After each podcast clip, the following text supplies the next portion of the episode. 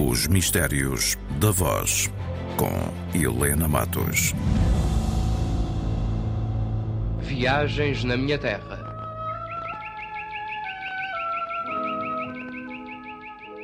Esta vida começa a aborrecer-me, camarada. Já era tempo de resolver esta contenda. Esta luta não faz sentido. Somos todos homens e portugueses. Vem ali um oficial constitucional. Deve andar na distribuição de sentinelas pelo campo. Calemos-nos. Novidades, rapaz? Nada, meu oficial. Chegamos a aborrecer-nos de tanta calma. Vim de Lisboa com um pequeno reforço de tropas. Penso que a campanha vai entrar na sua última fase. Parece que vejo além um vulto. Começa a escurecer. Não parece um soldado. Eh, Não é, não, meu oficial. É uma figura popular deste vale. Não compreendo. Uma rapariga a quem chamam a Menina dos Roxinóis. A menina dos roxinóis. Esse nome. Conta-me o que sabes dela.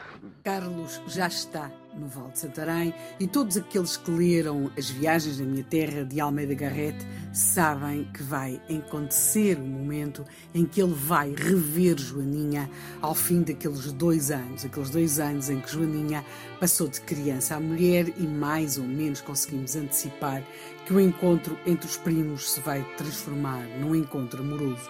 De qualquer forma, aquilo para que nós vamos agora é para uma outra parte deste romance de Almeida Garrett, As Viagens à Minha Terra, que é uma viagem a um Portugal, a uma terra que está em guerra, em plena guerra civil, nos anos de 1832 a 1834, e num sítio muito particular que é na zona de Santarém, o Vale de Santarém. Note que era precisamente em Santarém que estava estabelecido uma das partes ou um dos contendores desta guerra, Dom Miguel.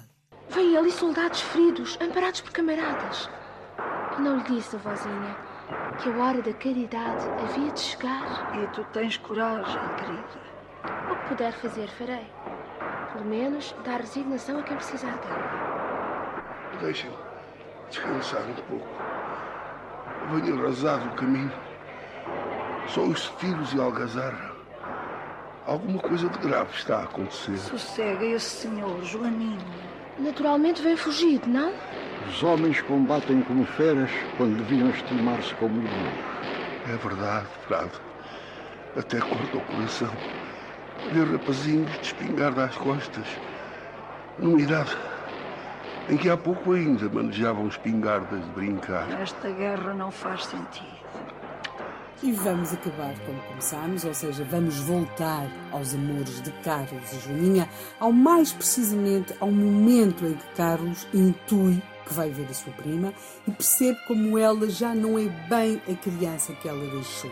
Estamos perante uma adaptação livre de Lourenço Rodrigues do romance de Almeida Garrett, uma adaptação que contou com vozes como, por exemplo, da atriz Hortense Luz no papel de avó, de Cristina Cassola em Joana e de Moraes e Castro em Carlos. E é precisamente com Carlos Barra Moraes e Castro a comentar a transformação da sua prima Joaninha que vamos acabar este programa sobre o folhetim radiofónico Viagens da Minha Terra, ou mais propriamente Viagens a uma Terra em Guerra.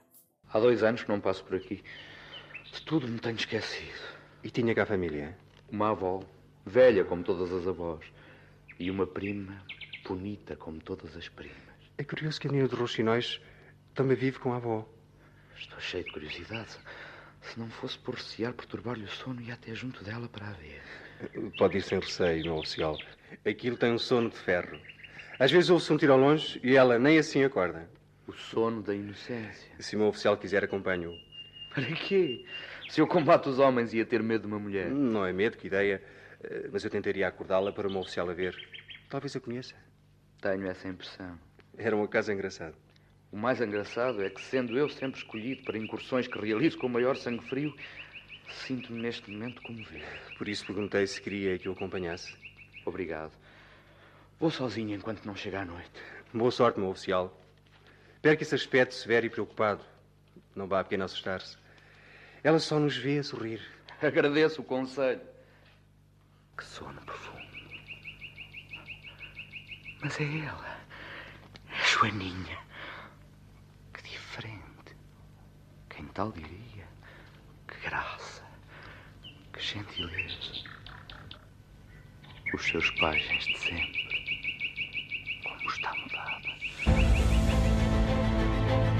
Os Mistérios da Voz, com Helena Matos.